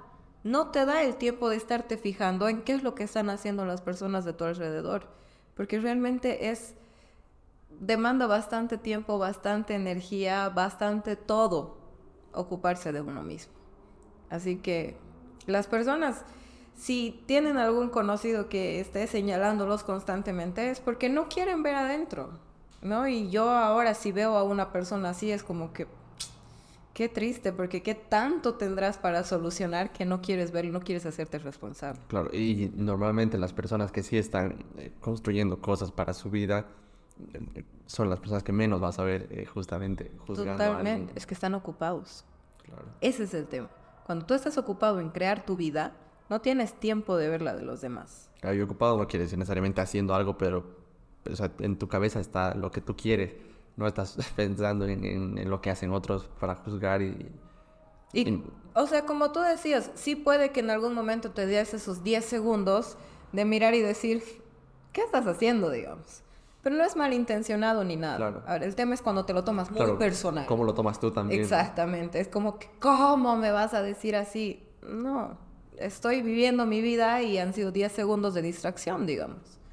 ¿No? Entonces, es muy importante también cómo te lo tomas las cosas. Sí, o sea, también, más allá de ir a terapia, que, que igual yo lo recomiendo siempre, mm, el tipo, como habíamos dicho, el tipo de terapia que sea, que, que pruebes de, de todo mejor, o sea, encontrar lo que necesitas en el momento de tu vida pero también esto de, mirar, es complicado acceder a, a, estos rincones interiores. Por eso también la terapia ayuda mucho, porque uno mismo probablemente pueda en muchas cosas poder auto observarse y evaluarse y identificar.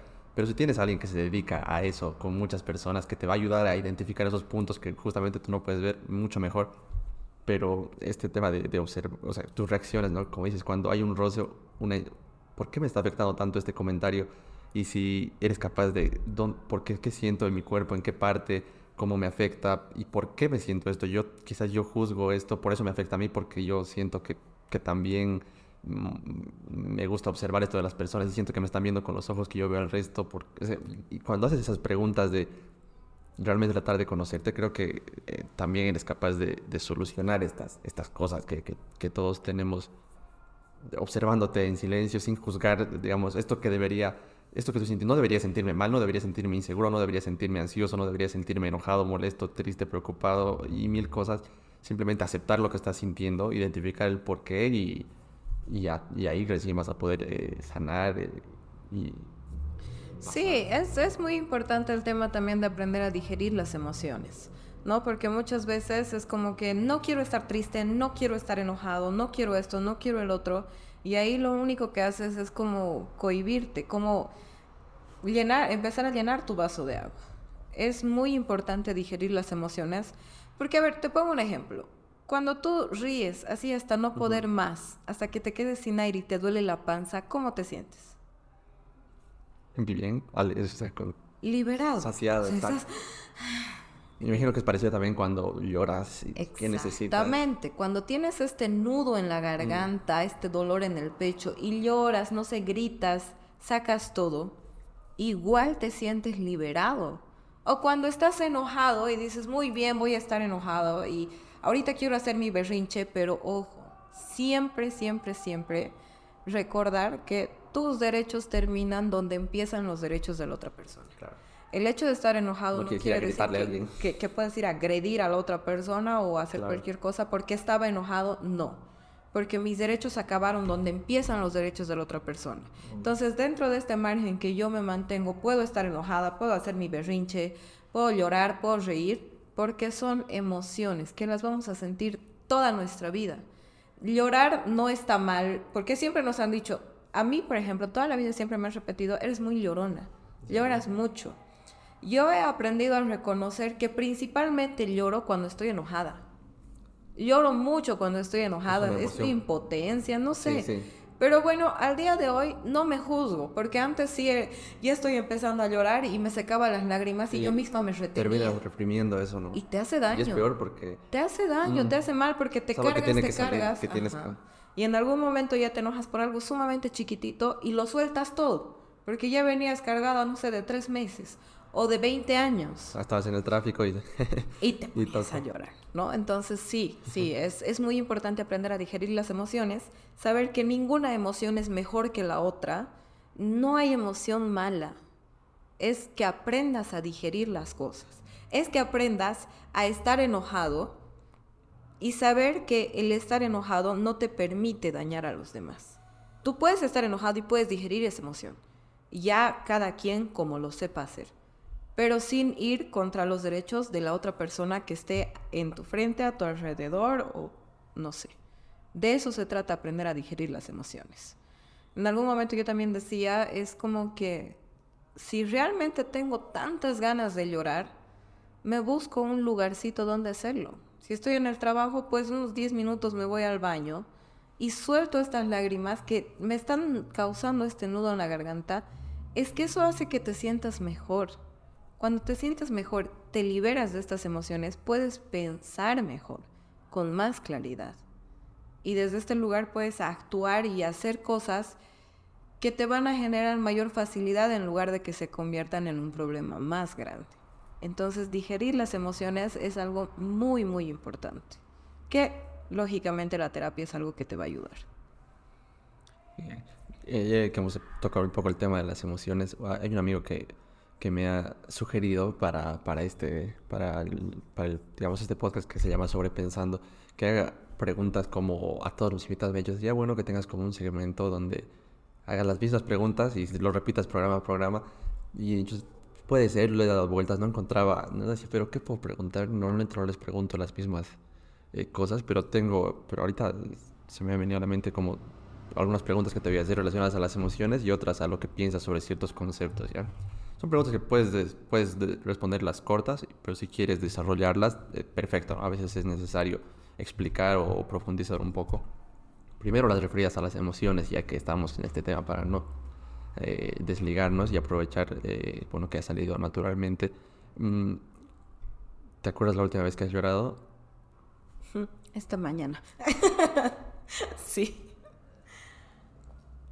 O sea, no es necesario que lo digas, pero, si puedes decir el por qué. Eh, yo vengo desde hace unos tres meses con una situación bastante fuerte en mi vida. Que sí me tiene un poco mal. Que, bueno, o sea, como te decía hace rato, la Heidi del 2018 eh, hubiera dejado de trabajar, hubiera dejado de hacer absolutamente todo lo que está a su alrededor la Heidi del 2023 en algún momento soltó todas estas cosas, pero aprendió a mirar los aprendizajes y a seguir avanzando, que es lo importante. Que te puedo decir, o sea, esta mañana lloré por esa situación en específico, pero ya no con las mismas preguntas de por qué me está pasando esto o no sé qué. Esta mañana fue más como descargarme y de decir, pucha, es que ya no quiero esto ya no quiero y lo estoy empezando a soltar y duele, cuesta. Soltar situaciones en tu vida muchas veces por la costumbre te cuesta más. Por mucho que sepas que, que, que racionalmente digas, debería soltar esto, es, es, es, difícil a veces. Desde hace tres meses tengo ese tema de que yo sé que esta situación es algo que tengo que soltar, pero no quería soltarlo. Y hoy lloré tal vez de emoción porque ya lo estoy soltando. ¿No? Entonces es completamente distinto. Pero sí, sí lloré. Sí, pasa con todo, con, relaciones, trabajo, cualquier situación. Así, bueno, eh, ¿qué es lo que te hace reír? ¿Te acuerdas la última vez que río a carcajadas? Algo que me hace reír muchísimo, muchísimo, y lo disfruto mucho, es estar con mis hermanos. No son chistes coherentes, nada de eso, pero sí el estar con ellos, en primer lugar la confianza de que son mis hermanos, de hacer cualquier tipo de broma sin enojarnos y eh, creo que la última vez que he reído carcajadas también fue con ellos. Claro. hasta que me duela el estómago. A veces, a veces ya lo menos coherente es lo que da más risa, ¿no?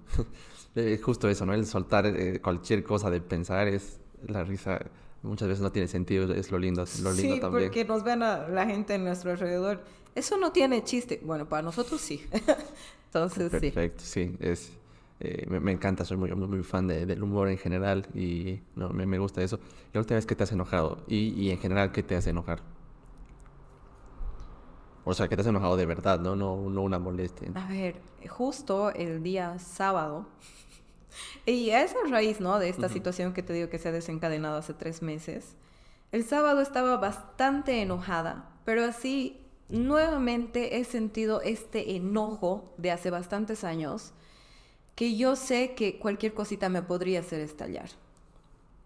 Eh, pero esta vez fue distinto porque yo me reconocí desde este lugar y dije, voy a, voy a esperar a que se me pase para hablarlo con la persona que lo tenía que hablar.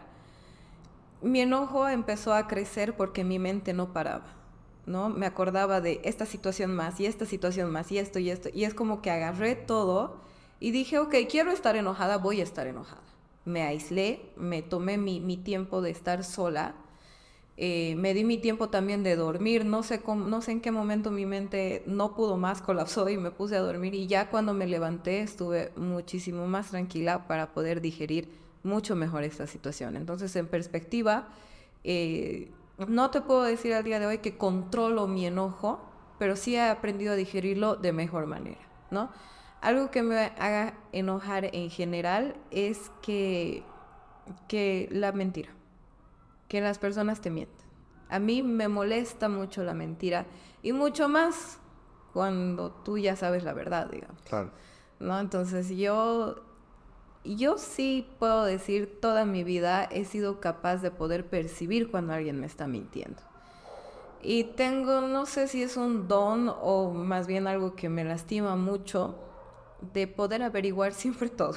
Ah, no me quedo tranquila hasta poder llegar a la, raíz de esa situación y, enterarme absolutamente todo. Y sí me lastima mucho, pero también me da más paz saber la verdad.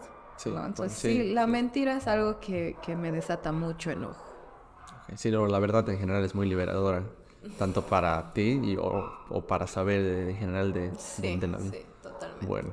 Bueno, esas son las preguntas referidas a las emociones. Y ahora las preguntas típicas que, que, que hago, que sin darme cuenta lo he hecho varias veces, no ha sido intencional, pero Pero a nivel laboral, ¿tú cómo ves el éxito? ¿Qué significa el éxito para ti en tu trabajo? Para mí, mi definición de éxito respecto a lo laboral es que por lo menos a una persona le pueda generar un impacto todo lo que tengo para decir. Si yo, no sé, estoy con cinco personas a mi alrededor y por lo menos he podido generar impacto en una, cambiarle la perspectiva, que empiece a hacer preguntas, que empiece a buscar este camino que te decía, eso para mí es la definición de éxito. Poder generar este cambio, poder generar este impacto en la vida de los demás. Ok. ¿Y qué, eh, qué, qué le atribuyes a la suerte? ¿Qué significa la suerte? Eh, también en, la, vida en general, ¿no? Existe, como, como la ves, es un factor fundamental para lograr cosas. Eh, en general, ¿cuál es tu aproximación a, la suerte en, la vida? A ver, no sé, te podría decir que la suerte... ¿Cómo te puedo decir? Siento que mientras tú estés en tu lugar ligero, como te decía hace rato, buscando la ligereza, la suerte va a empezar a acompañarte porque es tu verdad.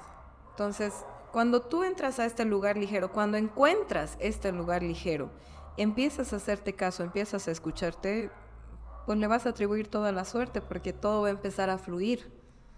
¿No? Entonces siento que desde el lugar de ligereza puedes atraer tu suerte.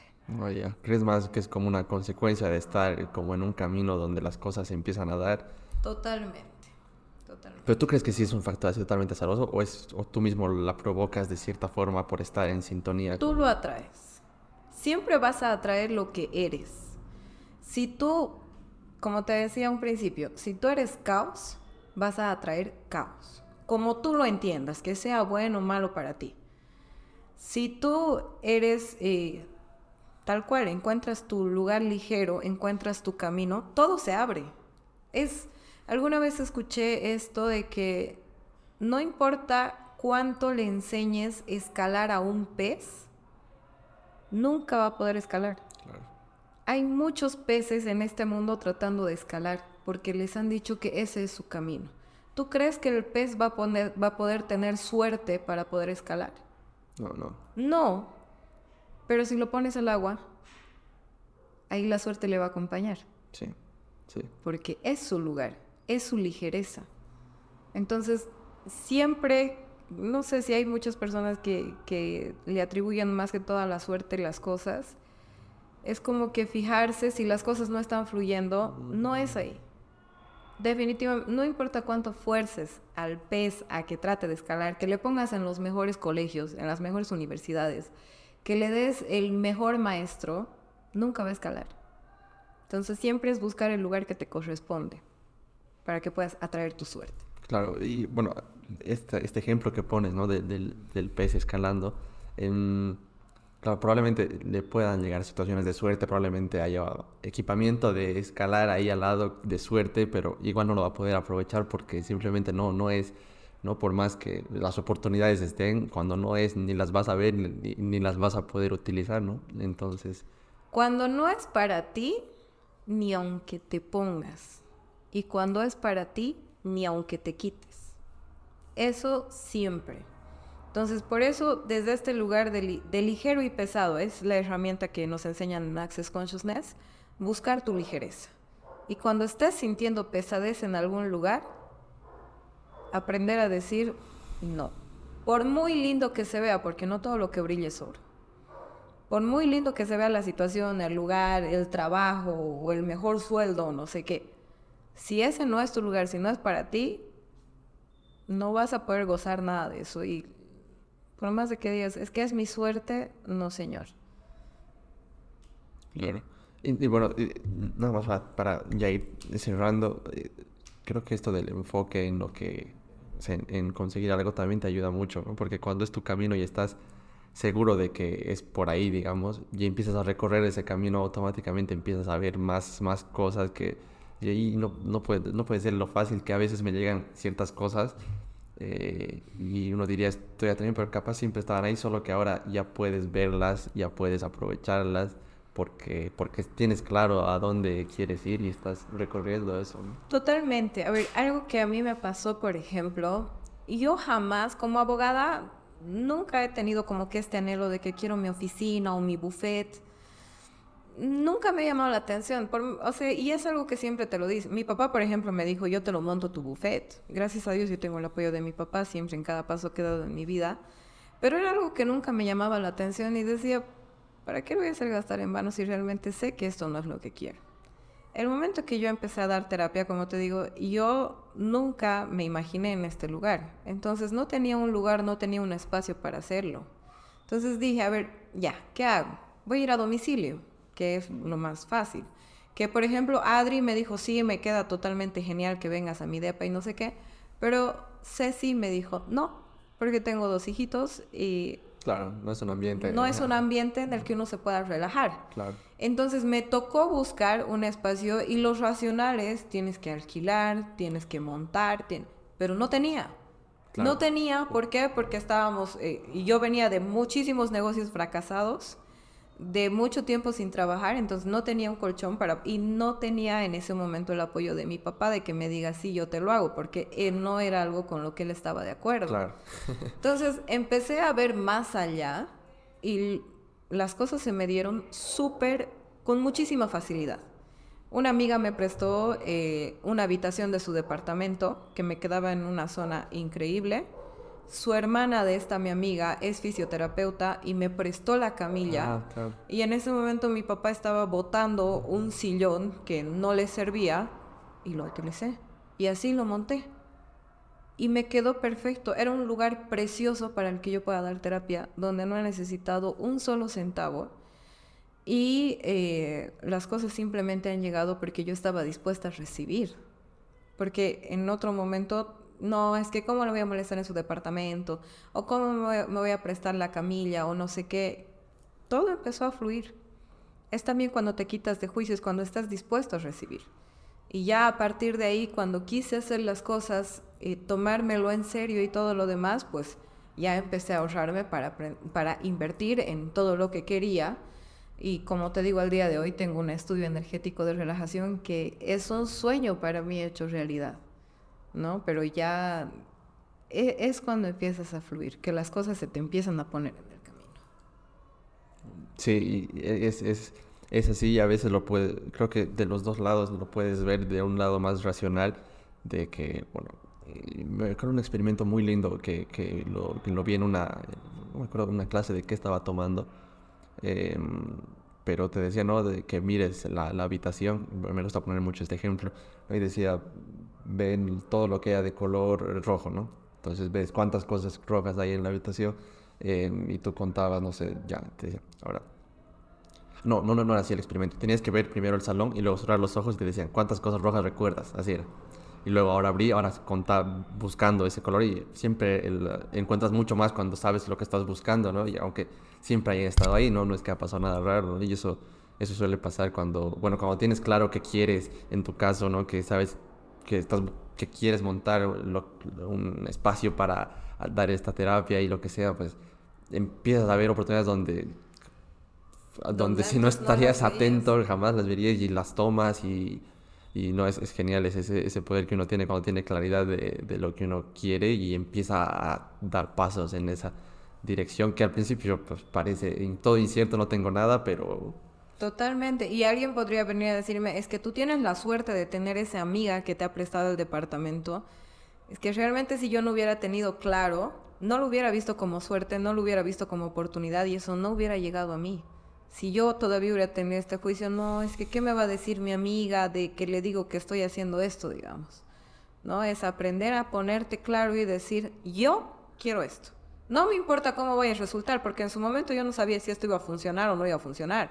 Yo no sabía si Ceci, y, y con Ceci fue algo bastante eh, controversial, porque las primeras veces sentía que no conectábamos mucho y lógicamente yo al ser una persona completamente desconocida, ella no tenía tanta confianza en mí. Sí. Y al momento que empezaron a pasar las sesiones, yo recuerdo que creo que ya fue en la sesión número 5, para la sexta, vino y me dijo, ahora sí quiero contarte todo.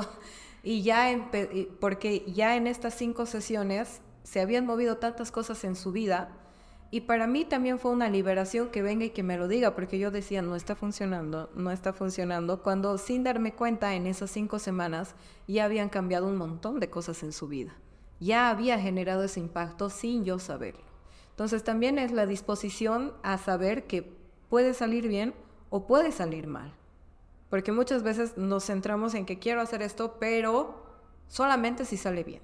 Mm tienes que estar dispuesto también a equivocarte, a fallar, a, cagarla. Y normalmente al inicio, cuando empiezas cualquier cosa, vas a empezar así fallando, vas a empezar.